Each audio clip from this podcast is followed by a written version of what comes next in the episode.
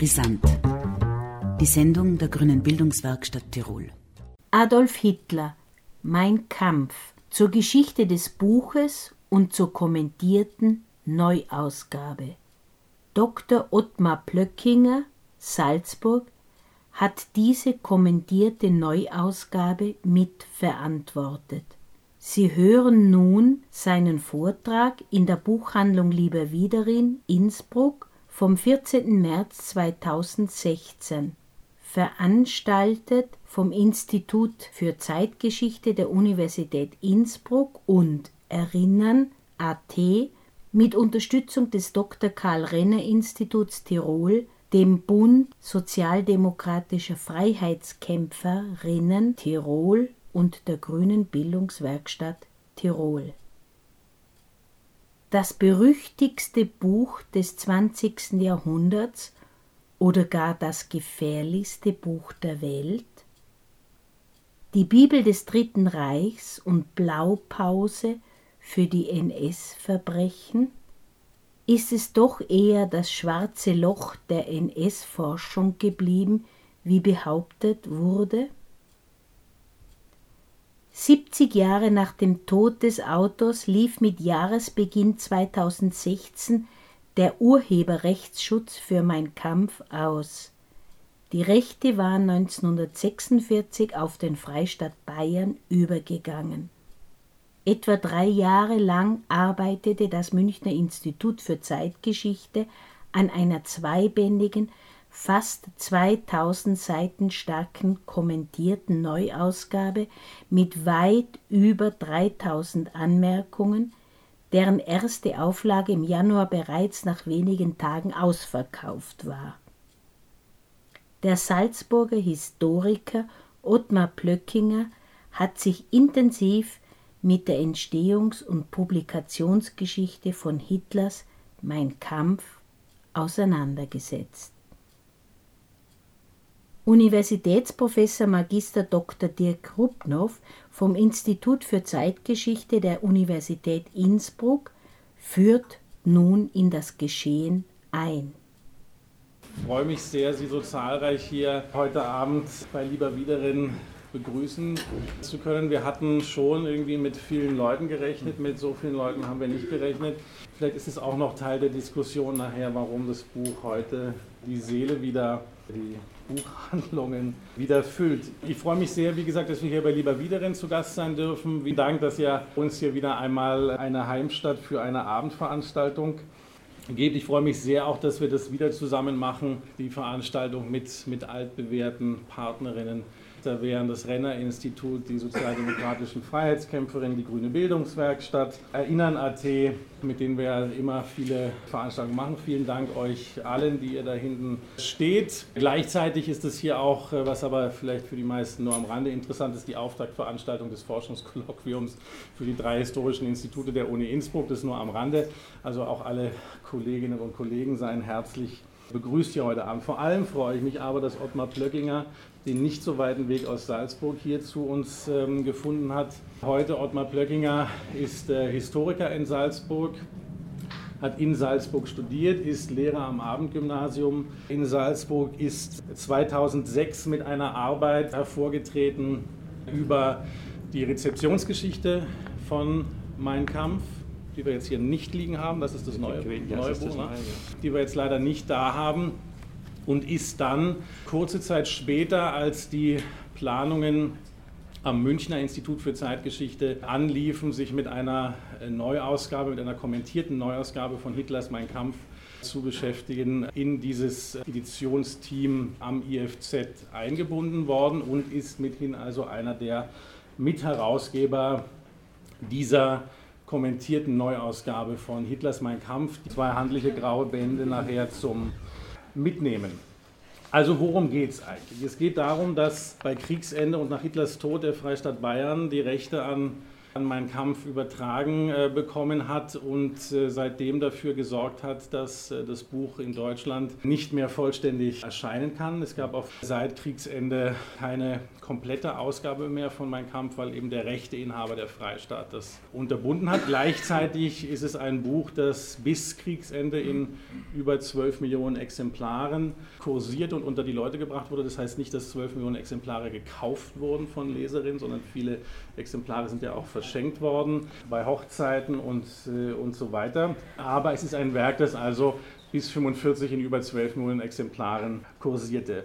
Wenn Sie jetzt, und wie Sie vielleicht wissen, das deutsche Urheberrecht sieht vor, dass 70 Jahre nach dem Tod des Autors die Rechte frei werden. Das, dieser Zeitpunkt ist eben nun mit Jahresende 2015 gekommen und darum stand eben Jänner 2016, also für Jänner gewissermaßen 2016 die Frage auf dem Programm, wie geht man damit um, dass mein Kampf jetzt gewissermaßen rechtemäßig frei ist und äh, theoretisch von jedem einfach frei auf den Buchmarkt geschmissen werden könnte. Das Münchner Institut für Zeitgeschichte hat sich eben sehr frühzeitig diesem Problem gewissermaßen angenommen und eben darauf reagiert, indem es eine wie wir gerade gesehen haben, sehr umfangreiche kommentierte Neuausgabe geplant hat, die dann auch gleich Anfang Jänner 2016 vorlag. Wenn Sie ein bisschen den Mediendiskurs verfolgt haben, Ende des Jahres 2015 und dann gleich im Jänner diesen Jahres, dann wird Ihnen vielleicht aufgefallen sein, mit welchen enormen Zuschreibungen in den Medien hantiert wurde zu dem Buch. Also es ist als das berüchtigste Buch des 20. Jahrhunderts bezeichnet worden. Der Leiter des Münchner Instituts für Zeitgeschichte hat es als ein Konvolut der Unmenschlichkeit bezeichnet, es auch als das schrecklichste Buch, das je auf Deutsch geschrieben wurde. Äh, benannt worden, das gefährlichste Buch der Welt, wie der Titel schrieb, das absolut Böse, wie Jeremy Adler, Sohn eines Holocaust-Überlebenden, der selbst wissenschaftlich zum Holocaust viel gearbeitet hat, H.G. Adler im Jänner auch äh, formuliert hat, würde sich gewissermaßen in diesem Buch auskristallisieren. Also enorme Zuschreibungen, die auf dieses Buch abgeladen werden. Gleichzeitig stehen dem gegenüber enorme Erwartungshaltungen an die Historiker, an das Historikerteam, das sich äh, mit dieser Neuausgabe, mit dieser kommentierten beschäftigt hat. Ich zitiere nochmal Andreas Wirsching, den Leiter des Instituts für Zeitgeschichte in München. Die Neuausgabe solle eine Enttarnung der von Hitler gestreuten Falschinformationen und Lügen leisten. Christian Hartmann, der Projektleiter gewissermaßen für diese Neuausgabe, hat äh, gesagt, die Historiker hätten hier die Funktion eines Kampfmittelräumdienstes der Relikte aus der NS-Zeit unschädlich macht. Gleichzeitig, so betonte Wirsching, geht es aber auch um einen Dienst an der Würde der Opfer. Also auch hier enorme Zuschreibung an das, was die Historiker zu leisten hatten. Gleichzeitig müssen wir gerade nach gestern Abend hier noch überhaupt nicht ausführlich, glaube ich, daraus hinweisen, dass das natürlich in einer sehr heiklen politischen Zeit in Deutschland erscheint, in der rechtsradikale Parteien wieder auf dem Vormarsch sind, teilweise mit bis zu über 20 Prozent in den Landtagen sitzen. Also damit sei nur die Situation ein bisschen umrissen, wie sie sich äh, darstellt. Ich freue mich sehr, dass Ottmar Plöckinger zu uns gekommen ist äh, und hier mit uns diskutiert. Er hat einen dreiviertelstündigen Vortrag vorbereitet, der uns ein bisschen einführt in die Geschichte des Buches allgemein und uns dann einen Einblick gibt in die Editionsarbeit am Institut für Zeitgeschichte, also an die Grundsätze der Edition, die Überlegungen dahinter, die das ganze Unternehmen geleitet haben. Das wird so ungefähr eine Dreiviertelstunde dauern und dann können wir danach in die Diskussion einsteigen. Ich glaube, es gibt ganz viele Dinge, die man im Hinblick auf dieses Buch und auf diese Neuerscheinung bereden kann. Auch dazu werden wir danach Zeit haben. Ich freue mich sehr, dass Sie da sind, ich freue mich sehr über Ihr zahlreiches Erscheinen und räume erstmal das Feld für Ihren Vortrag. Dankeschön für die freundliche Vorstellung.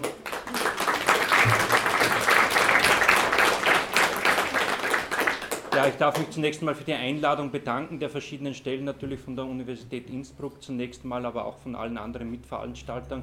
Äh, freut mich, dass ich hier sein kann, freut mich auch, dass das Interesse so groß ist. Als, als Autor würde ich mich freuen, wenn ich sagen so viel Interesse an einem Werk wie ambivalent das Ganze ist, zeigt natürlich äh, die enorme Nachfrage nach dem Buch, aber auch das Interesse des, des breiten Publikums.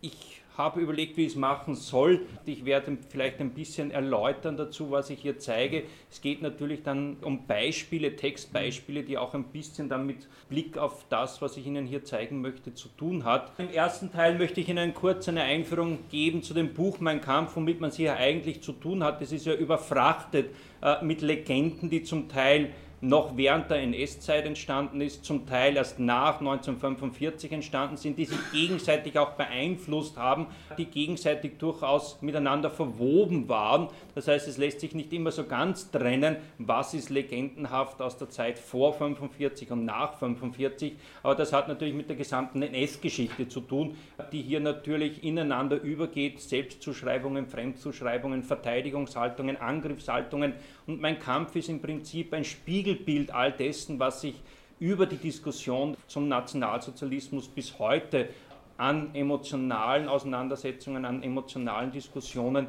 aufgeladen hat und die immer wieder in den Medien eine gewisse Rolle spielen. Insofern sollte man auch stets die Diskussion um Mein Kampf und die Geschichte von Mein Kampf in einen größeren Zusammenhang sehen. Ich warne immer davor, mein Kampf als singuläre Erscheinung zu sehen, sowohl was Ideologie betrifft, als auch was Politik betrifft und letztlich was auch NS-Literatur betrifft. Es ist kein singuläres Phänomen, es ist natürlich eines der herausragenden Phänomene, ist aber stets eingebettet zu sehen in die Geschichte des Nationalsozialismus, sowohl vor 45, sogar vor 33 und natürlich mit der Auseinandersetzung mit dem Nationalsozialismus nach 45. Im zweiten Teil, wie gesagt, ein kleiner Einblick in die Geschichte, in die Genese der kritischen Edition, Gedanken, Überlegungen, Leitmotive, wenn man so will, womit haben wir uns ganz grundsätzlich auseinandergesetzt und das dann auch anhand von ein paar Kommentierungsbeispielen zu erläutern versucht, damit Sie einen Eindruck kommen, wie schwierig manchmal auch die Auseinandersetzung mit diesem Buch war und welchen Problemen man hier letztlich dann auch konfrontiert war. Wenn wir uns mit Mein Kampf auseinandersetzen, da haben wir es mit einem Buch zu tun aus den 1920er Jahren, also eine Zeit, die in der Regel mit anderen, also mit ideologischen Überfrachtungen aus der NS-Zeit zu tun haben. Die NSDAP war eine Splitterpartei, erst Ende der 20er Jahre spielt sie eine größere politische Rolle. Dasselbe betrifft auch die Literatur des Nationalsozialismus, eine kleine Randerscheinung, allerdings als Teil der völkischen Literatur zu sehen. Auf das werden wir immer wieder noch zu sprechen kommen. Das heißt, der Text von Adolf Hitler muss auch immer als Teil der völkischen Literatur gesehen werden sowohl was Inhalt, aber auch was Sprache betrifft. Das betrifft dann auch die Bewertungen von unlesbaren Buch, von schlechten Stil und sonstigen Dingen. Das heißt, das ist stets eine Frage der Koordinaten, in denen man dieses Buch einordnet und mit dem werden wir es gelegentlich zu tun haben. Hitler hat das Buch, das zunächst als erst ein einteiliges Buch konzipiert war, begonnen nach dem gescheiterten Putsch 1923 in München. Er wurde dann verurteilt zu milden neun Jahren Festungshaft, äh, neun Monaten Festungshaft, neun Jahre wären besser gewesen, aber so war es dann nicht. Neun Monaten Festungshaft in Landsberg am Lech und die ersten Ursprünge waren eigentlich eine Abrechnung mit seinen politischen Gegnern. War man noch weit weg von irgendeinem ideologischen oder gar biografisch-ideologischen Konstrukt. Das heißt, eine Abrechnung mit seinen politischen Gegnern in Bayern. Das wird allerdings sukzessive aufgegeben. So im Sommer 1924 entscheidet sich Hitler dazu, ein etwas ausführlicheres Buch zu schreiben, in dem seine Person im Zentrum steht, allerdings nicht als biografische Figur, sondern als ideologische Figur. Das heißt, wir haben es stets mit einem Hitler zu tun, der vom Hitler selbst präsentiert wird. Das heißt, Hitler spielt hier in seinem Text als Person eine untergeordnete Rolle, als ideologisch fundierende Figur eine zentrale Rolle. Alles, was er biografisch mitteilt, dient ihm lediglich als Ansatzpunkt oder als Anknüpfungspunkt, sich selbst als ideologischer Ideengeber zu inszenieren und dementsprechend dann auch sich als Gründer, als Vater des Nationalsozialismus zu präsentieren. Andere Aspekte sind ihm wesentlich egal oder werden unter den Tisch gekehrt. Das heißt, tatsächlich eine Biografie legt er trotz allem nicht vor. Wichtiges passiert letztlich dann allerdings erst im Frühjahr 1925. Das Buch wird immer wieder angekündigt. Die Sozialdemokratie in München macht sich schon lustig darüber. Das Buch wird permanent angekündigt und es scheint nie. Sie haben sich darüber lustig gemacht, Hitler wird wohl nie ein Buch zustande bringen. Letztlich werden die Ankündigungen zurückgezogen. Das Buch erscheint auch längere Zeit nicht. Und Hitler wird aus dem Gefängnis entlassen. Er muss allerdings Kompromisse eingehen. Die NSDAP wird nur mit Auflagen wieder zugelassen. Er selbst ist bald mit einem Redeverbot konfrontiert hat obendrein stets die Damoklesschwert einer Ausweisung nach Österreich zu tun. Das hatte übrigens Ignaz Zeipel zu verdanken, dass er nicht ausgeliefert worden ist. Die Wiener haben sich standhaft geweigert, ihn zu übernehmen. Es hat mehrere Versuche gegeben, ihn aus Bayern auszuweisen und die Wiener wollten ihn schlicht nicht haben. Das heißt, das war eine Problematik, mit der er konfrontiert war und er legt dann ja im Frühjahr 25 auch seine Staatsbürgerschaft zurück tritt freiwillig aus dem österreichischen Staatsverband aus, damit wieder staatenlos. Das heißt, seine Situation war durchaus politisch und auch biografisch prekär und in dieser Situation entsteht eigentlich erst das, was wir heute kennen. Zwei Bände werden gemacht. Das heißt, das komplette Buch, das schon in Druck war, es hat damals schon Druckfahnen gegeben, wird wieder auseinandergenommen, zerlegt in verschiedene Teile. Der erste Teil relativ harmlos, das heißt, alles, was aktuell politisch sein könnte, wird herausgenommen. Daher endet auch der erste Band merkwürdigerweise im Frühjahr 1920. Das heißt, alles, was aktuell politisch damals prekär gewesen sein könnte, wird herausgenommen, um nicht noch mehr Probleme zu bekommen, nicht noch zusätzliche Schwierigkeiten von der bayerischen Landesregierung zu bekommen. Und das alles, was sozusagen politisch etwas heikler wäre, wird in einen künftigen zweiten Band ausgelagert. Das ist auch der Grund, warum die beiden Bände enorm redundant wirken. Das heißt, die werden auseinandergenommen, neu strukturiert, es fallen Zusammenhänge plötzlich weg, die ursprünglich konzipiert waren. Das heißt, hier wird ein ganz neues Buch letztlich konzipiert. Der zweite Teil wird dann im Berchtesgaden zu einem großen Teil geschrieben, das berühmte Kampfhäusl, äh, wer weiter vorne steht, sieht's. Das heißt, Hitler schreibt hier im Berchtesgaden den zweiten Teil fertig. Manche Teile werden aus dem ersten Band übernommen, überarbeitet, neu formuliert. All diese Sachen werden letztlich dann zu einem Ende gebracht. Und wir haben es dann mit einem Buch zu tun, das ursprünglich unter diesem Titel angekündigt wurde, viereinhalb Jahre Kampf gegen Lüge, Dummheit und Feigheit. Eine Abrechnung von Adolf Hitler, das ist einer der frühesten Werbeplakate, die gemacht worden sind für dieses Buch. Wir wissen natürlich, es heißt letztlich anders, aber für das, was für das sprachliche Verständnis wichtig ist, heute klingt dieser Titel sehr, sehr sperrig. Wenn man das liest, ein komischer Titel, wie kommt man auf diese Idee? Hitler weiß aber sehr wohl, was er tut. Viereinhalb Jahre Kampf ist eine Anspielung auf den Ersten Weltkrieg. Das heißt, er parallelisiert seinen politischen Kampf, viereinhalb Jahre in München, mit dem Kampf Deutschlands gegen den Rest der Welt im Ersten Weltkrieg. Das war für Zeitgenossen eine völlig klare Anspielung.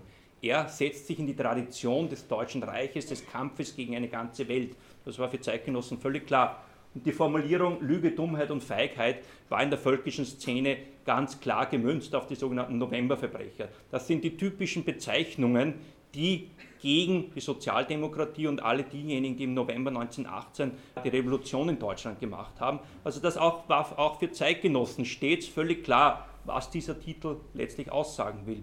Sie sehen ein kleines Beispiel dafür, wie wichtig das eine Kommentierung ist, zu erklären. Wenn wir das heute lesen, denkt man sich, was ist das für ein dummer Titel? Klingt irgendwie sehr merkwürdig. Zeitgenossen war das überhaupt kein Problem. Die haben genau gewusst, was Hitler macht und was er damit bezwecken will. Wenn wir noch kurz uns anschauen, wie Hitler gearbeitet hat. Es hat letztlich nicht viele erhaltene Manuskriptblätter gegeben. 2006 sind Teile des ursprünglichen Manuskripts gefunden worden, seiner Konzeptblätter gefunden worden. Und insofern ist auch für Germanisten inzwischen durchaus einiges Material vorhanden, die Textgenese zu erkennen. Sie sehen hier oben, leider ist es nicht gut zu sehen, die Originale sind relativ schwierig zu lesen, weil die äh, Vergilbung weit fortgeschritten ist. Aber es ist der berühmte Beginn von Mein Kampf, wo er über Braunau und seine Herkunft schreibt. Sie sehen hier auch diese Transkription. Er formuliert hier durchaus sehr bewusst. Hier unten haben Sie die letzte Formulierung, wie sie in Mein Kampf erschienen ist. Als glückliche Bestimmung gilt es mir heute, dass das Schicksal mir zur Geburtstag gerade Braunau am Inn zuwies. Und Sie sehen oben, wie er um diese Formulierung gerungen hat. Es erscheint mir eine glückliche Vorbedeutung zu haben, eine glückliche Vorbedeutung, meine Wiege irgendwo stehen zu haben. Das heißt, er hat um die Formulierungen gerungen, das ist nicht einfach so hingeschrieben. Hitler überlegt, wie formuliere ich? Verwende ich Schicksal? Verwende ich Vorbestimmung? Ja? Vorbedeutung? Das heißt, das sind sehr bedeutungstragende Wörter, mit denen er sich wirklich beschäftigt hat. Er formuliert immer wieder um damit das letztlich herüberkommt, was er eigentlich aussagen will. Also das sind nicht schludrig hingeworfene Formulierungen. Hitler arbeitet an seinem Text. Und Sie sehen das auch, was das Größere betrifft. Hier das Konzeptblatt zum berühmten ersten Satz im elften Kapitel, im ersten Band, Volk und Rasse, berühmt durch Helmut Qualting letztlich geworden, wo er Wolf geht zur Wölfin, Hund geht zur Hundin, Maus, Maus zur Hausmaus und diese berühmten Sequenzen. Hitler hat hier ein sehr genaues Konzept dazu entwickelt. Er weicht zum Teil dann bei der Formulierung ab, das heißt, er formuliert dann letztlich um, aber er hat sich diesen Kapitelteil sehr, sehr genau überlegt. Einer der komplexesten Konzepte, die er angelegt hat für meinen Kampf. Das heißt, in den ideologischen Kapiteln, Volk und Rasse ist einer der hochideologischen Kapitel, ringt Hitler sozusagen mit seiner Weltanschauung. Man merkt das sehr stark. Das Kapitel zur Revolution, das war ein Thema, über das er in seinen Reden oft gesprochen hat. Da braucht er für das gesamte Kapitel nur eine einzige Seite als Konzept. Das hat er im Kopf gehabt. Ja? Da hat er nur ein paar Stichwörter und damit hat er ein gesamtes Kapitel abgearbeitet. Zu Volk und Rasse braucht er ein ganzes Blatt für die ersten zwei Seiten. Das heißt, hier arbeitet er enorm intensiv, um das, was er für seine Ideologie hält, auch in Form zu gießen. Auch das ein Beispiel, wie intensiv Hitler an diesem Text gearbeitet hat, sowohl sprachlich als auch inhaltlich konzeptionell. Also das ist ein Buch, in dem er sehr, sehr viel hineingelegt hat und zeigt auch, wie wichtig ihm dieser Text war, nicht nur als Propagandaschrift, sondern auch als ideologische Schrift. Er will sich als Ideologe präsentieren. Letztlich erscheint mein Kampf in zwei Bänden. Der erste Band erscheint im Juli 1925, der zweite Band im Dezember 1926 und sozusagen die letzte Stufe der Entwicklung erreicht das Buch im Mai 1930. Es erscheint die sogenannte Volksausgabe, so wie Sie es heute in der Regel in den Bibliotheken haben. Das war auch später die Hochzeitsausgabe. Also das wird zur überragenden Standardausgabe. Es wird letztlich 1930 das rückgängig gemacht, was 1925 gemacht wurde. Da wurde aus einem Buch zwei Bücher gemacht 1930 wurde das wieder zurückgeführt, allerdings jetzt nicht mehr mit einer Überarbeitung oder mit einer Verschränkung, sondern es werden einfach zwei Bände da zu einem Band zusammengelegt. Das heißt, da sind wir eigentlich erst dort wieder angekommen, wie wir heute Mein Kampf letztlich kennen. Das Buch verkauft sich, und damit bin ich bei, kurz bei der Rezeptionsgeschichte, durchaus gut. Der erste Band ist innerhalb weniger Monate ausverkauft. Bereits nach wenigen Monaten muss die zweite Auflage gestartet werden. Vor kurzem ist das sogenannte Honorarbuch des ER Verlags äh, wieder aufgetaucht, war über Jahrzehnte verschollen. Das heißt, wir haben sämtliche komplette Abrechnungen über meinen Kampf bis zum Herbst 1933. Das heißt, man kann sehr genau nachvollziehen, wann ist welche Aufgabe erschienen, was hat Hitler für Tantiemen, Honorare dafür bekommen, welche Varianten hat es gegeben. Das heißt, wir sind bis zum Herbst 1933 sehr, sehr gut informiert, bis ins letzte Detail hinein. Und das heißt, 10.000 innerhalb weniger Monate ist überhaupt kein Problem gewesen. Die nächste Auflage wurde bald gedruckt. Der erste Band hat sich sehr gut verkauft, schwächt dann allerdings ab 1926, 27. Der zweite Band hat Zeit seines Erscheinens immer ein bisschen hinter den ersten zurückgehinkt. Das heißt, er war bei weitem nicht so publikumsgängig, wie es der erste Band bereits war. Hier noch das letzte Blatt dieses, dieses Honorarbuches und Sie sehen, wir sind von September bis November und Sie sehen, innerhalb dieser Zeit sind 300.000 Stück fast verkauft worden. Das heißt, wir sind im Jahr 1933 angekommen und in diesem Jahr wird fast eine Million Exemplare verkauft. Wir sind ja weit weg von allen Zwangs- oder Geschenksaktionen. Das heißt, das ist tatsächlich Publikumsinteresse gewesen. Man wollte wissen, was der neue Reichskanzler jenseits seiner Alltagsreden tatsächlich für Gedanken hat, welche Vorstellungen er hat. Das heißt, 1933 kommen wir eine Auflage von fast einer Million und das zeigt sehr deutlich, welchen Zuspruch das Buch befunden hat. Das heißt nicht, dass alle, die es gekauft haben, auch zugestimmt hätten, aber das Interesse war groß. Das betrifft Gegner genauso wie Anhänger. Das ist dann letztlich eine Frage, wie man denn dieses Interesse bewertet. Im groben Überblick sehen Sie hier die Verkaufszahlen von Mein Kampf, Sie sehen hier dieses Ansteigen der Verkaufszahlen 1930, 31 und 32. Wir sind bei einer Viertelmillion Ende 1932, also das ist auch sehr, sehr viel. Mein Kampf war seit seines Erscheinens eher ein teures Buch. Die ersten Bände waren überaus teuer, aber auch die Volksausgabe war durchaus ansehnlich. Und unten sehen Sie die Verkaufszahlen bis 1944. Das heißt, hier sehen Sie 1933 dieses enorme Interesse dann sehen Sie plötzlich den Einknick hier 34, 35. Der ER Verlag sitzt dann auf einer enormen Überproduktion von Mein Kampf. Das heißt, der ER Verlag hat in etwa davon ausgegangen, dass jedes Jahr eine Million Exemplare verkauft wird, so wie es 1933 war. Und das hat sich bei weitem nicht bewahrheitet. Das heißt, 1934 sitzt der ER Verlag auf Hunderttausenden von Exemplaren von Mein Kampf, die er loswerden muss. Und das ist die Geburtsstunde der berühmten Hochzeitsaktion. Das heißt, das war eigentlich eine Notlösung. Man muss Überproduktion abbauen. Und das war eine Aktion, die letztlich, ich komme gleich noch darauf, durchaus nicht so erfolgreich war, wie es heute gern erzählt wird. Da sind wir bei den Legenden. Das war eine Aktion, die eigentlich von der Zahl der verkauften Bücher eher marginal war. Sie sehen vor allem, der Löwenanteil von Mein Kampf, und das ist interessant, wird während des Zweiten Weltkriegs verkauft. Zwei Drittel aller Exemplare sind erst während des Zweiten Weltkriegs verkauft worden. Und hier nochmal ganz interessant, 43, 44, da erreicht das Buch die größte Produktionsausmaß. Das heißt, wir sind in der Phase, als das NS-Regime dazu übergang, die Wehrmacht, vor allem nach dem Attentat 44, enorm zu ideologisieren. Und da spielt auch mein Kampf eine gewisse Rolle. Wir werden dann noch ein Zitat von einem führenden General aus dem Russlandfeldzug hören, der immer wieder mein Kampf auch zur Rate gezogen hat für ganz grundsätzlich politische Überlegungen. Ja, diese Hochzeitsgeschichte, noch kurz ein Beispiel dafür.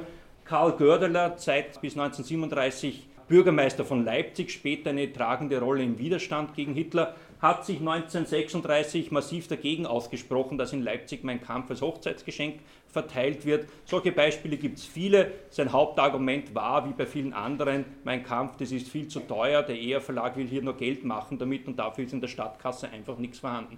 Frankfurt hat sich so verhalten, Berlin hat sich so verhalten, selbst die Hauptstadt der Bewegung hat lange hinhaltenden Widerstand geleistet gegen diese Zumutung, die hier der ER Verlag betrieben hat. Letztlich knicken Schritt für Schritt immer wieder Städte ein, Österreich allerdings hat sehr schnell das umgesetzt. Nach 38 in Österreich ist eigentlich flächendeckend gemacht worden. Da waren die deutschen Städte sozusagen gelegentlich durchaus hinhaltend in ihrem Widerstand. Ja, ein paar Hinweise noch zur Rezeption. Es hat sich nach 45 durchaus so ein bisschen der Mythos entwickelt, dass es kaum gelesen worden wäre. Selbst führende NS-Größen sollen es nicht gelesen haben. Dazu gibt es berühmte Beispiele, die dagegen sprechen. Es liegt in New York das Exemplar von Heinrich Himmler, das heißt mit allen seinen Anmerkungen dazu, Kommentaren dazu, und er hat das sehr, sehr genau durchgearbeitet, durchaus auch kritische Anmerkungen zu dem Buch gehalten. Übrigens, die meisten Leser haben die ersten Kapitel für die schlechtesten in meinem Kampf gehalten. Auch Heinrich Himmler hat nicht damit zurückgehalten. In seinem Tagebuch schreibt er, dass die ersten Kapitel schwach sind. Der Rest ist sehr gut und interessant geschrieben. Das heißt, diese Kindheitserzählung, Wiener Erzählung, wird von selbst Nationalsozialisten für nicht so wirklich glaubhaft gesehen. Aber das ist ein berühmtes Beispiel dafür. Ein anderes berühmtes Beispiel, das sich erhalten hat, das ist das, eine Seite aus dem Exemplar von Gerhard Hauptmann. Er hat es 1933 intensivst durchgearbeitet, wie man sieht, viele Anmerkungen zugemacht, liegt heute in Berlin in der Staatsbibliothek. Also auch das ist ein, sozusagen ein Glücksfall der Rezeptionsforschung, mit dem man es hier zu tun hat. Und hier sieht man durchaus, wie sich Intellektuelle auch mit dem Buch abgemüht haben. Zu einem berühmten Intellektuellen komme ich dann noch später dazu. In Deutschland letztlich wird es als das Buch der Deutschen verbreitet, beworben und damit sozusagen zu einem Mythos hochstilisiert, zu einem Herrschaftsinstrument.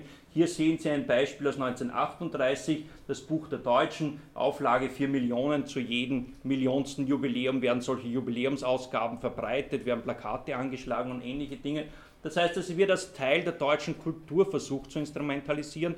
Es gibt Untersuchungen dazu in den Lesebüchern der deutschen Schulen, hat es eine Dreiergruppe geschafft, die am meisten gebracht worden sind. Das waren Schiller, Goethe und Hitler. Äh, in den Lesebüchern war mein Kampf neben den Werken Schillers und Goethes das am meisten zitierte, gebrachte, besprochene Buch.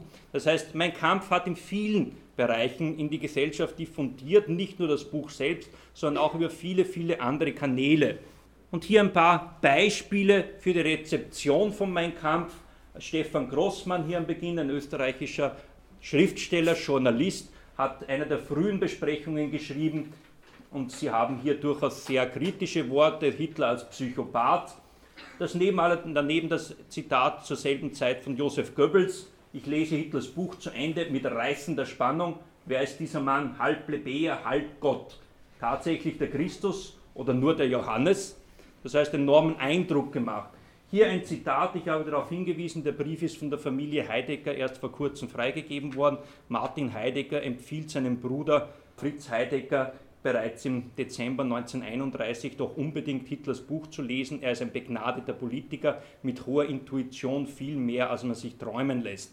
Er wurde, wie gesagt, erst vor kurzem von der Familie auch freigegeben. Hier ein Zitat von Grigori Sinofjew, ein Mitkämpfer Lenins und später dann auch hingerichtet unter Stalin. Er hat für das Zentralkomitee der KPDSU in Moskau bereits 1932-33 eine Übersetzung von Mein Kampf angefertigt und dazu eine etwa 80-seitige Kommentierung des Buches vorgelegt. Und er kommentiert hier so ganz grundsätzlich als Mein Kampf als das Buch des verfallenden Kapitalismus. Das heißt, der Faschismus als die letzte Phase des Kapitalismus und diese letzte Phase äußert sich am deutlichsten in dem Buch Mein Kampf. Also auch in der Sowjetunion war das Buch bekannt und keineswegs eine Überraschung. Hier noch ein Beispiel von Irene Harand, die sich 1935 intensiv mit ihren Texten in Österreich damit auseinandergesetzt hat. Sie hat ein ganzes Buch über Mein Kampf geschrieben. Oben haben Sie ein Zitat aus dem Heiligen Offizium in Rom. Auch der Papst hat sich mit Mein Kampf beschäftigt, das Heilige Offizium hat sich mit Mein Kampf beschäftigt, als Musterbeispiel für eine völkische und rassistische Weltanschauung. Auch diese Dokumente haben sich erhalten und werden dann in ein paar Monaten auch von mir publiziert werden. Das heißt, das war durchaus bekannt, dieses Buch, selbst in Rom. Hier ein Beispiel, ich habe darauf hingewiesen, von Wolfram Freiherr von Richthofen, war der Chef der Luftflotte Flieger im Russlandfeldzug. Der schreibt in sein Tagebuch, lese wieder einmal Kampf im Kampf, das Kapitel über Außen- und Ostpolitik. Doch sehr interessant und auch in der heutigen Lage fast alle Fragen beantwortend. Das heißt, führende Militärs haben immer wieder auch politisch und ideologisch auf meinen Kampf zurückgegriffen. Und hier unten das berühmte Zitat von Viktor Klemperer, das er in seine Tagebücher eingetragen hat und allerdings erst 1947 dann der Lingua Terzi Imperi erschienen worden ist, wo er sich darüber wundert, wie denn das Dritte Reich zwölf Jahre bestehen konnte, obwohl mein Kampf doch alles bereits vorweggenommen hat. Damit, meine Damen und Herren, bin ich bei diesem kleinen Abschnitt zu Ende gekommen für die Einführung. Es gibt sehr viele Rezeptionsbeispiele äh, für meinen Kampf und Sie sehen, Sie haben im Wesentlichen hier eine kleine Auflistung mehr als 50 Rezensionen hat es zu dem Buch gegeben. Jeder Autor heute wäre froh, wenn er das zusammenbringen würde. Sie haben auch sehr viele staatliche Gutachten. Äh, preußische Innenministerium, Bayerische Innenministerium, Staatskanzleien in Berlin haben sich intensiv mit dem Buch beschäftigt, schon vor 1933. Das heißt, auch dort war weitgehend bekannt, was in dem Buch drinnen steht. Und letztlich natürlich auch mein Kampf als wichtiger Bezugspunkt in der publizistischen Auseinandersetzung der Weimarer Republik. Es gibt sehr, sehr viele Artikel, Bücher, Flugschriften für, gegen das Buch. Das ist eine große, große Menge. Und wer sich dafür interessiert, ich darf darauf hinweisen, die wichtigsten Quellen und Dokumente zu Mein Kampf sind in diesem Buch erschienen, das sozusagen begleitend zur Mein Kampf-Edition im Dezember 2015 erschienen ist. Ich komme zur Edition selbst, meine Damen und Herren. Die Diskussion, wie weit das Buch ediert werden soll, ist relativ alt. Schon in den 50er Jahren hat der deutsche Bundespräsident Theodor Heuss angeregt, es sollte doch mein Kampf neu aufgelegt werden. Den Deutschen soll ein Spiegel vors Gesicht gehalten werden, auf was sie hier sozusagen hereingefallen sind. Das ist natürlich Teil dieser Mythologisierung nach 1945. Aber trotzdem, die Bildung solcher Vorstellungen war vorhanden und gleichzeitig auch der Anspruch, dieses Buch muss neu herausgegeben werden. Hier ein Zitat aus den 75er Jahren. In der Zeit wurde damals darüber diskutiert und philosophiert, ob mein Kampf neu aufgelegt werden soll. Das heißt, die Diskussion ist eigentlich seit 40 Jahren geführt worden, ist eine sehr, sehr alte Diskussion. Hinzu kommt, dass mein Kampf sozusagen ein Fremdkörper geblieben ist. Alles, was Hitler bis 1933 und darüber hinaus auch geschrieben, veröffentlicht hat, geredet hat, wurde alles herausgegeben, ist alles bekannt und darin klaffte stets eine einzige Lücke und das war mein Kampf. Hat historisch nicht viel Sinn, denn in den Reden und Texten Hitlers findet sich kaum etwas, was nicht auch in Mein Kampf steht und umgekehrt. Allerdings der Symbolwert und der emotionale und ideologische Wert von Mein Kampf ist ein ganz anderer. Und da verlässt man dann natürlich die Diskussion, was ist wissenschaftlich notwendig und was nicht, und betritt den Boden von ethischen Überlegungen, von moralischen Überlegungen. Zu dem werden wir später noch ein bisschen kommen. Und man hat sich seit 2009 mit der Frage beschäftigt, wie könnte denn eine Kommentierung von Mein Kampf ausschauen. Hier inzwischen ein bisschen berühmt gewordenes Beispiel aus der Titanic, die vorgeschlagen hat, Mein Kampf sollte man so kommentieren, nach jedem zweiten, dritten Wort eine Fußnote und drunter Quatsch. Ist eine Möglichkeit, bringt aber nicht wahnsinnig viel. Aber es zählt in den Raum die Frage, wie soll man denn überhaupt damit umgehen? Und letztlich war das Institut für Zeitgeschichte damit befasst. Sie sehen hier das Institut in München. Ein schöner Bau ist nicht, aber immerhin. Und die Frage war letztlich, wie kommt man von Mein Kampf, der Ursprungsausgabe, zu der kommentierten Edition, so wie sie heute vorliegt. Die Vorarbeiten waren sehr, sehr intensiv. 2009 haben meine Kollegin und ich begonnen damit, die ersten, wir haben es dann später Probebohrungen genannt. Wie kann man das machen? Wie kann das gemacht werden? Auch vieles wieder verworfen. Das heißt, was Sie heute vor sich sehen, ist das Ergebnis von auch viel Herantasten, vom Probieren, vom Versuchen, Verwerfen, Neuanlauf. Das heißt, das war durchaus ein, ein Prozess, der nicht von Anfang an ganz klar war, wie er letztlich dann ausschauen wird und wie das Endergebnis präsentiert werden soll. Das waren zum Teil sehr intensive, sehr heftige Diskussionen, mit denen wir konfrontiert werden. Das hat von der editorischen Gestaltung angefangen bis auch zur Frage, wie kommentiert man Stellen, die durchaus auch von heutiger Relevanz noch sind, wie beurteilt man die Rolle verschiedener gesellschaftlicher Gruppen im Aufstieg des Nationalsozialismus, das heißt, wie geht man auch mit den problematischen Erbe des Nationalsozialismus um. All das hat letztlich hier eine Rolle gespielt. Die Edition wurde letztlich sozusagen dem Vorgabebuch angelegt. Die Diskussion war durchaus intensiv. Sollen wir sozusagen dem Strukturprinzip des Autors, also Adolf Hitler, folgen? Machen wir auch zwei Bände daraus. Man würde sozusagen hier den Autor durchaus seinen Weg nachgehen. Es hat auch Überlegungen gegeben, das in mehrere Teile zu zerlegen oder in eines zusammenzugeben. Letztlich sind wir zur Entscheidung gekommen, es soll auch handhabbar sein. Und hier hat alles andere keinen Sinn ergeben, als letztlich dieser Vorgabe zu folgen, das Ganze auch in zwei Teile zu zerlegen, so wie Sie es jetzt dann auch vor sich haben.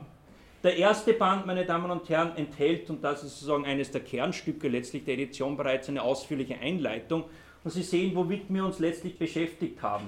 Natürlich eine kurze Darstellung der Entstehungsgeschichte, aber dann sind wir bereits bei der Sprache in Mein Kampf. Das heißt, lange Diskussion sollen wir uns auf dieses Thema einlassen, die Sprache in Mein Kampf zu besprechen. Stets immer wieder dieser Begriff, das unlesbare Buch. Und letztlich sind wir zu der Überzeugung gekommen, man muss dazu Stellung nehmen. Ist mein Kampf wirklich unlesbar? Und wenn ja, warum ist es unlesbar? Und wenn nein, Warum sind wir der Meinung, dass es durchaus nicht unlesbar ist? Und wir haben versucht darzustellen, dass Hitlers Sprache nicht Hitlers Sprache ist, sondern die Sprache der völkischen und der rechten Literatur der 20er Jahre. Das heißt, Hitler spricht hier die Sprache und schreibt die Sprache eines gesamten literarischen Segments. All das ist heute vergessen und sehr wohl zu Recht vergessen. Als einziges Buch dieser gesamten Szenerie ist Mein Kampf noch übrig geblieben. Einige kennen vielleicht noch Rosenbergs Mythos des 20. Jahrhunderts, aber dann sind wir am Ende. Aber das war eine blühende Industrie, wenn man so will. Viele Bücher, viele Zeitschriften, viele Flugschriften, Propagandabroschüren und ähnliches. Es war eine ganze Szenerie, in dem Hitler hier eingebettet war und der ist keineswegs hier völlig aus dem Rahmen gefallen. Das heißt, Hitlers Sprache ist eigentlich nicht Hitlers Sprache, sondern die Sprache der völkischen rechtsradikalen Literatur der 20er Jahre. Auch die Frage, womit beschäftigt sich Hitler in meinem Kampf? Selbstfindung. Was ist sozusagen für ihn wichtig? Das hat mit den Konzeptentwürfen zu tun. Wie entwickelt er seine eigene Vorstellung von seiner eigenen Rolle? Wie stellt er sich dar? Welche Stellung nimmt er ideologisch und politisch innerhalb der völkischen Szene ein, innerhalb der NSDAP? Das hat mit, mit dem Entwurf einer Lebensgeschichte auch zu tun. Wie stilisiert Hitler sein Leben, seine Biografie? Welche Funktion hat sie eigentlich in meinem Kampf? Ich habe schon darauf hingewiesen, Hitler interessiert sich in meinem Kampf eigentlich sehr, sehr wenig für seine eigene Biografie. Das, was er schreibt, dient ihn in der Regel dafür als Anknüpfungspunkt für ideologische, politische oder strategische Überlegungen. Seine eigenen Ausführungen zu seiner eigenen Person sind ihm weitgehend uninteressant und er verschwindet letztlich dann auch innerhalb dieser Darstellung der Parteigeschichte. Ab 1919 gibt es die Privatperson Hitler nicht mehr in meinem Kampf. Dort geht er komplett in die Parteigeschichte über. Das heißt, Hitler ist nur so weit an seiner eigenen Person interessiert, so weit er als Hinführung zur NSDAP und zum Nationalsozialismus dient. An der Person an sich ist er weitgehend uninteressiert. Das hat dann auch damit zu tun, dass er vieles weglässt, was wichtig wäre. Wir haben uns auch stets als Lückenfüller gesehen, worüber schreibt Hitler nicht. Auch das ist oft hochinteressant, was lässt er weg von seiner Biografie. Hat auch damit zu tun, dass bis heute Hitler-Biografien im Wesentlichen der Taktung von Mein Kampf unterworfen werden.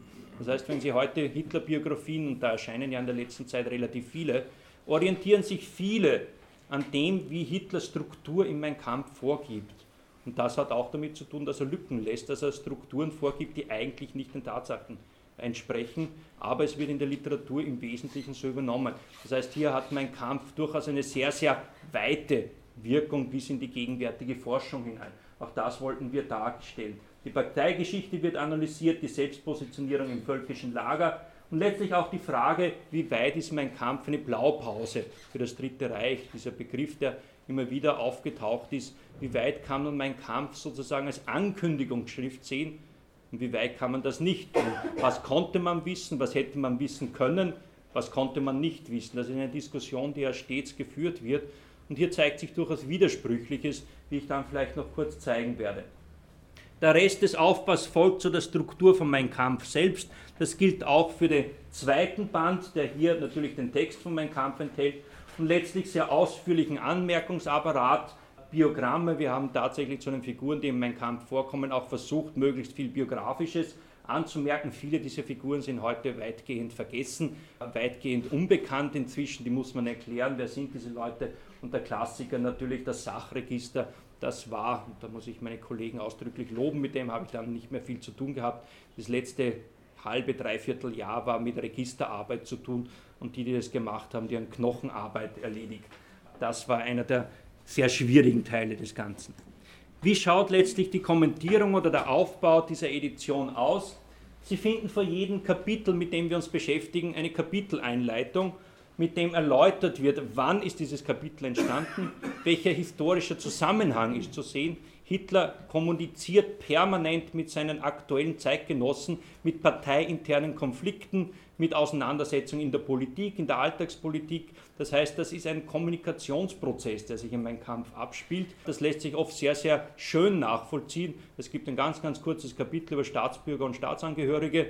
Das hat damit zu tun, dass es im Wesentlichen entstanden, dass Hitler seine Staatsbürgerschaft zurückgelegt hat. Und er hat sich mit der Frage beschäftigt, ja, wie ist das dann in einem künftigen Dritten Reich vielleicht zu handhaben?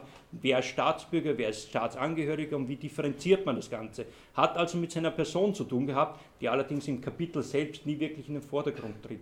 Und das sind die Wirkungsmechanismen, die sie haben. Also das heißt, vor jedem Kapitel finden Sie eine Einleitung, wann ist es entstanden, was sind die Hintergründe, wen spricht Hitler eigentlich damit an, wen meint er mit dem Kapitel, wenn er über Föderalismus als Maske spricht, meint er die völkischen Gegner in Norddeutschland. Das ist ein Kapitel, das konsequent gegen seine politischen Gegner im eigenen Lager gerichtet sind.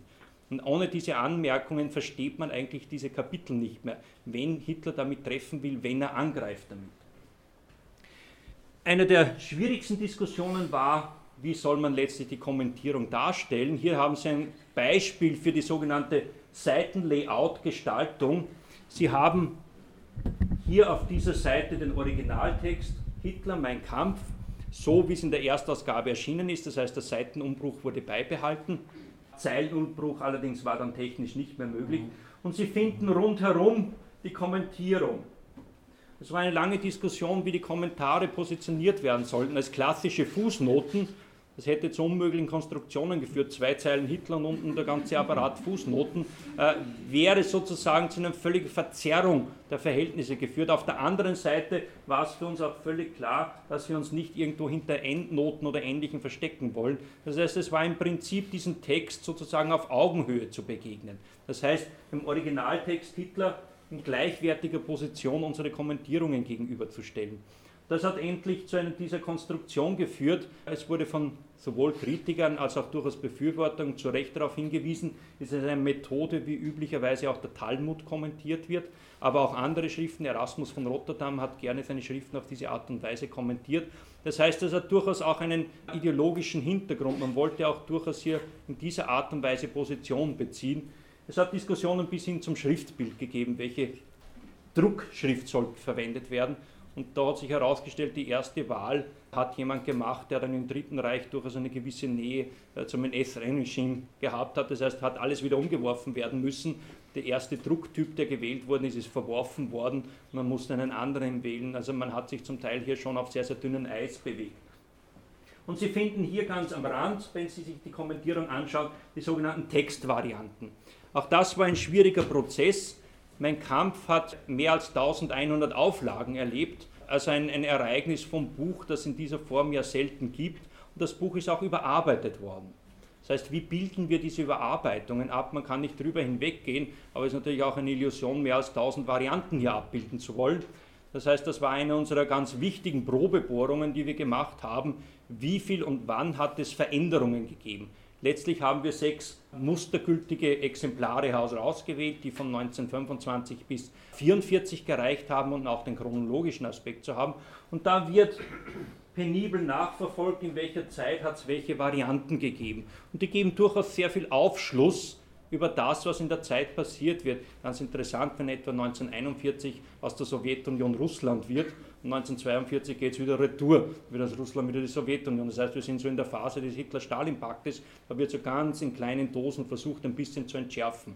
Also das sind auch so kleine Prozesse, die dann auch für die Bearbeitung des Textes durchaus interessant sind. Auch Interpunktionen werden, soweit sie wesentlich sind, abgebildet. Allerdings muss man sich verabschieden von der Vorstellung, mein Kampf wäre sukzessive und umfassend überarbeitet worden. Das hat nicht stattgefunden, das heißt, die tatsächlichen Eingriffe, die auch inhaltsändernd waren, waren relativ gering. Es hat sehr viel stilistische Elemente gegeben und zeigt auch ein bisschen etwas von dem Selbstverständnis im Laufe dieses Produktionsprozesses. Ein Beispiel werde ich Ihnen dann noch zeigen, wo stilistisch überarbeitet worden ist. Manche stilistische Überarbeitung übrigens später wieder retour gemacht worden. Das heißt, es gibt auch da keine einheitliche Linie wirklich. Das heißt, das war stets immer in irgendeiner Weise im Fluss.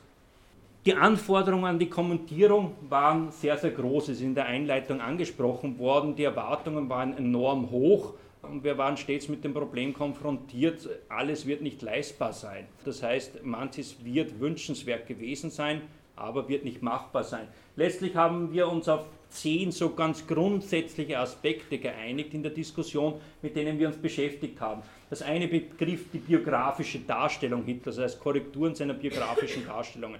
Da gibt es in der Literatur relativ viel. Brigitte Hamann ist für die Wiener Zeit ja berühmt geworden. Das heißt, hier lässt sich manches aufbauen, manches wurde auch neu recherchiert. Das heißt, es wurde sukzessive seine biografische Darstellung korrigiert und vor allem, ich habe es erwähnt, auch Lücken gefüllt. Lücken heißt nicht unbedingt, dass es für Hitler peinlich gewesen wäre. Es gibt auch Lücken, die wir wirklich nicht erklären können, warum sie fehlen.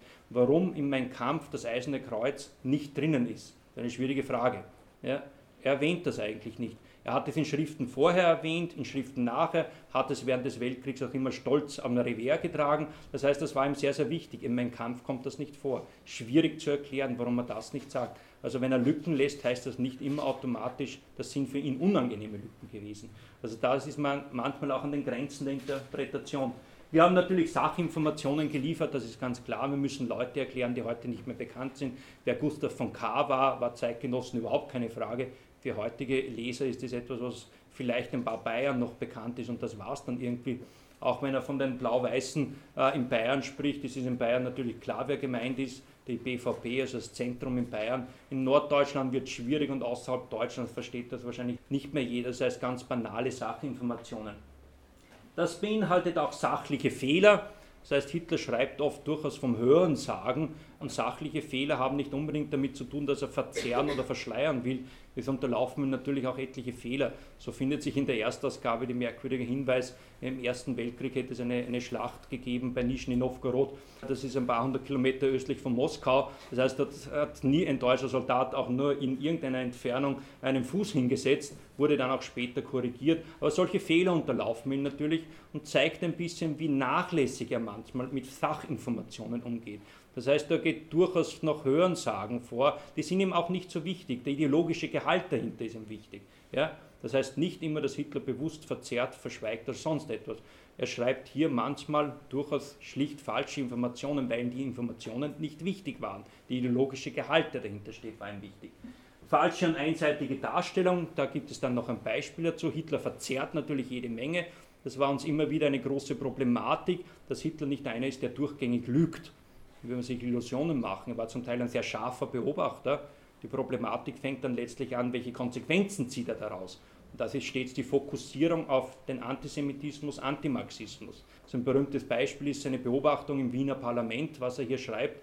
Zur selben Zeit war ja Mark Twain auch in Wien und hat sich Parlamentssitzungen angeschaut und er schreibt durchaus nicht unähnlich zu dem, was Hitler schreibt. Das heißt, die Beobachtung geht manchmal in eine Richtung, die viele Zeitgenossen geteilt haben die Konsequenzen, die er daraus zieht Und die Bedeutung, die man dem unterlegt, sind dann natürlich ganz andere Dimensionen und mit dem muss man sich beschäftigen. Aber er verzerrt natürlich und so weiter. Kontextualisierung war uns sehr, sehr wichtig. Das heißt, Hitler in den zeitgenössischen Diskurs stellen. Wenn er über Antialkoholismus schreibt oder die Problematik des Alkoholismus auf die USA verweist, muss man erklären, dass das damals in den USA und auch in Deutschland ein heißes Thema war. Prohibition und ähnliche Sachen. Die sind bis in den Deutschen Reichstag intensiv diskutiert worden, die Gesetze, die in den USA erlassen worden sind. Hitler hat hier in der Diskussion Position bezogen. Das heißt, das muss man erklären.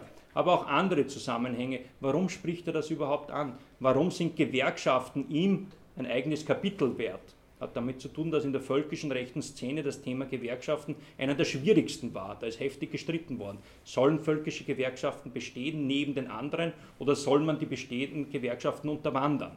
Das sind zwei so unterschiedliche Positionen gewesen. Und hier bezieht Hitler auch in einem ganzen Kapitel Position und das muss man wissen, warum er das tut, warum er dieses Kapitel schreibt, sonst macht es im Gesamtzusammenhang eigentlich wenig Sinn. Wir greifen natürlich ideologische Wurzeln auf. Das, was Hitler schreibt, muss in den Diskurs und die Ideologiegeschichte des 19. Jahrhunderts eingebettet werden. Der Antisemitismus, der Rassismus, der Militarismus sind ja Traditionen, die weit zurückgehen ins 19. Jahrhundert. Und diese Stränge waren natürlich aufzuzeigen, äh, sind nicht nur die großen Namen wie ein Chamberlain oder andere Figuren, sondern auch durchaus heute nicht mehr so bekannte Theodor Fritsch, ein führender Antisemit und Rassist, ist heute nicht mehr allzu bekannt, hat allerdings ideologischen großen Einfluss auf die völkische Szene gehabt. Also solche Themen müssen aufgegriffen werden, zentrale ideologische Begriffe, woher stammt der Begriff des Arias, Lebensraum, all diese Schlüsselbegriffe des Nationalsozialismus versucht man herzuleiten. Ein Beispiel bringe ich Ihnen dann noch kurz. Und dann letztlich diese Frage, was ist später geworden? Hat Hitler etwas angekündigt und ist es umgesetzt worden oder ist es nicht umgesetzt worden? Und hier zeigt sich, dass beides gegeben hat. Es hat durchaus Übereinstimmungen zur Entwicklung nach 1933 gegeben. Vieles davon ist umgesetzt worden. Eines der berühmtesten Beispiele natürlich die Eroberung von Lebensraum im Osten. Aber es hat durchaus extreme Widersprüche gegeben. Hitler kündigte in Mein Kampf ein Wirtschaftsparlament an. Das war ein Zugeständnis zu dem Wirtschaftstheoretiker um Gottfried Feder in seiner Partei. Ist nie umgesetzt worden, ist einfach unter den Tisch gefallen. Ja, ein Wirtschaftsparlament hat es im Dritten Reich einfach nie gegeben. Das heißt, es sind durchaus sehr unterschiedliche Entwicklungen das heißt, die Diskussion, war das eine Blaupause, ist durchaus sehr selektiv zu sehen. In manchen Bereichen durchaus sehr klare Positionierung, die weitergewirkt haben. In anderen Bereichen hat das überhaupt nicht weitergewirkt. Das heißt, eine allgemeine Antwort ist darauf eigentlich kaum möglich. Zum Abschluss, meine Damen und Herren, möchte ich Ihnen noch drei Beispiele geben, wie wir kommentiert haben, womit wir uns beschäftigt haben, aus diesen zehn Kategorien. Hier ein Beispiel zu dem Bereich falsche oder einseitige Darstellungen. Hitler schreibt hier im Kapitel 2.6 im zweiten Band über Kampf, den Kampf der ersten Zeit, die Bedeutung der Rede, wie er sich denn hier ständig mit den Marxisten geprügelt hat, wie er gegen den Marxismus angekämpft hat, wie er sich in Parteiversammlung stets immer wieder durchgerungen hat und durchgekämpft hat. Das heißt, das ist so eine solche Inszenierung, die hier stattfindet und in der Literatur auch durchgängig übernommen worden ist. Das heißt, dass hier Hitler während 1919, 20, 21 im permanenten Straßenkampf und Saalschlachten vor allem mit der Sozialdemokratie und mit den Marxisten gewesen wären. Die Realität hat allerdings ganz anders ausgeschaut. Es gibt fast von jeder Versammlung ab Beginn 1920 Polizeiberichte. Und wenn man die durchliest, schauen die Berichte völlig anders aus. Und wir weisen sehr darauf hin, dass Hitler gegen Ende 1920 von den Gegnern fast ignoriert worden ist. Das heißt, Hitler tritt, und ein paar Zitate haben wir gebracht, am Ende 1920, 21 geradezu flehentlich in den Versammlungen auf, es mögen sich doch endlich Gegner zu Wort zu melden. Die sind schlicht nicht mehr gekommen, weil Hitler stets dasselbe sagt und der Reiz des Neuen ist verflogen. Das heißt, er hat stets vor den eigenen Leuten gesprochen und es ist kaum zu irgendwelchen Saalschlachten oder ähnlichen Dingen gekommen. Das heißt, das ist schlicht eine Mehr, die Hitler verbreitet, dass hier permanent Saalschlachten in München gewesen wären. Es hat ein paar herausregende Beispiele gegeben, die führt er dann in meinem Kampf auch sehr ausführlich an. Aber neben diesen einzelnen Ereignissen hat es sehr wenig gegeben. Trotzdem hat sich das Bild verfestigt, Hitler hätte sich hier sozusagen durch die Münchner Szene geprügelt mit seinem Frühformen der SA. Ist schlicht eine falsche Darstellung, die er hier liefert, allerdings sehr wirkungsmächtig. Bis in die heutige Literatur findet das zum Teil statt. Ein anderes Beispiel hier zum Bereich von zentralen ideologischen Begriffen. Hier der Begriff Blutsünde und Rassenschande, mit dem wir uns hier sozusagen grundlegend beschäftigt haben. Wo kommt er her? Sie sehen hier übrigens zwei Textvarianten dieser Stelle. 1925 hat sie geheißen, Blutsünde und Rassenschande sind die Erbsünde dieser Welt und das Ende einer sich ihnen ergebenden Menschheit. 1930 für die Volksausgabe wurde das etwas umformuliert. Die Sünde wider Blut und Rasse ist die Erbsünde dieser Welt, das Ende einer sich ihr ergebenden Menschheit. Das heißt, man hat versucht, hier Begriffe etwas neu zu modellieren. Wir erklären das dann auch ein bisschen, welche Hintergründe das Bereich gehabt hat. Sünde wider das Blut war eine Anspielung auf einen berühmten Roman von Arthur Dinter, der 1917 großen Erfolge gefeiert hat. Das heißt, da gibt es viele kleine Verbindungen zu dem, was hier tatsächlich stattgefunden hat. Was ist letztlich mit diesem Begriff zu sagen? Der Begriff der Rassenschande kommt eigentlich aus der Kolonialpolitik heraus. Das heißt, er ist entstanden in der Auseinandersetzung mit der deutschen Kolonialherrschaft in Afrika und meinte ursprünglich ein Verhältnis eines Weißen mit einer schwarzen Frau. Dieser Begriff wird sozusagen in der Kolonialliteratur stets für diese Art von Verhältnis verwendet. Die wandert allerdings am Ende des Ersten Weltkriegs und danach in den Bereich Deutschland- und Rheinlandbesetzung hinein. Deutschland wirft ja vor, Frankreich würde gezielt Deutschland bastardieren wollen, indem schwarze Besatzungssoldaten im Rheinland eingesetzt werden. Das heißt, hier wird aus der Kolonialpolitik in die Innenpolitik dieser Begriff übertragen. Kommt also auf diesen Umweg in die deutsche Politik. Der letzte Schritt war dann sozusagen, dass hier das erweitert wird und letztlich fokussiert wird auf das Verhältnis zwischen Juden und Deutschen. Das heißt, dieser Begriff hat eine lange Tradition und hat mehrere Bedeutungswandlungen durchgemacht. Dann auch letztlich noch Blick auf die Entwicklung nach 33. Dieser Begriff wird dann ein Schlüsselbegriff bei den Nürnberger Gesetzen. Das heißt, das ist ein Begriff, der eine lange Geschichte hat, unterschiedliche Kontextualisierungen gehabt hat und letztlich dann über meinen Kampf und vor allem auch Streicher benutzt diesen Begriff geradezu inflationär übertragen wird auf das Verhältnis zwischen Juden und Deutschen. Das heißt, dieser Begriff ist sozusagen durchaus nicht einheitlich zu sehen, sondern hat einen gewissen Kontext und eine Geschichte, eine Tradition Deutschen, des deutschen Rassismus. Und als letztes Beispiel möchte ich Ihnen noch geben, so die Frage der Übereinstimmung zur Entwicklung nach 1933. Und das ist wohl einer der berühmtesten Beispiele hier, die Frage der Eroberung von Lebensraum im Osten. Nicht West- und nicht Ostorientierung darf das künftige Ziel unserer Außenpolitik sein, sondern Ostpolitik im Sinne der Erwerbung der notwendigen Scholle für unser deutsches Volk. Hier muss man zunächst im Hintergrund wissen, die Diskussion Ostorientierung oder Ostpolitik war eine sehr heftige Diskussion in der völkischen Szene. Er bezieht hier deutlich Position, wiederum gegen Versuche der norddeutschen Völkischen, ein Bündnis mit der Sowjetunion einzugehen. Das heißt, diese Strömung zum Nationalbolschewismus hin, äh, und Karl Radek gilt als so eine zentrale Figur, dieser Brückenschlag zwischen Kommunismus, Bolschewismus und deutscher Rechter. Das heißt, diese Diskussionen waren vorhanden, wie weit ist Sowjetrussland bündnisfähig für Deutschland. Das lehnt Hitler kategorisch ab und weist darauf nicht Ostpolitik, sondern Ostorientierung, also Eroberung von Lebensraum, nicht Paktierung mit dem Osten. Hier bezieht er sehr klar Position und das ist etwas, was von meinem Kampf durchgeht bis zu seinen letzten Tagen. Das ist einer der zentralen Elemente seiner Politik. Wobei man wissen muss, in der Sowjetunion war dieses Zitat bekannt seit Anfang der 30er Jahre. Ist einer dieser Stellen, die auch der, Aus der sowjetische Außenminister Litwinow vor dem Völkerbund in Genf verlesen hat. Das heißt, es waren keine Überraschungen für die Sowjetunion, welche Art auch immer in meinem Kampf vorhanden. Das heißt, das sind ein paar so Beispiele, wie wir versucht haben zu kommentieren, welche Prinzipien wir verfolgt haben, um letztlich das herauszubringen, was Sie heute hier vorne äh, liegen haben und was wir sozusagen jetzt als kommentierte Edition von Mein Kampf der öffentlich übergeben haben. Damit darf ich mich für die Aufmerksamkeit bedanken und freue mich auf Fragen, Anregungen. Geschenkt.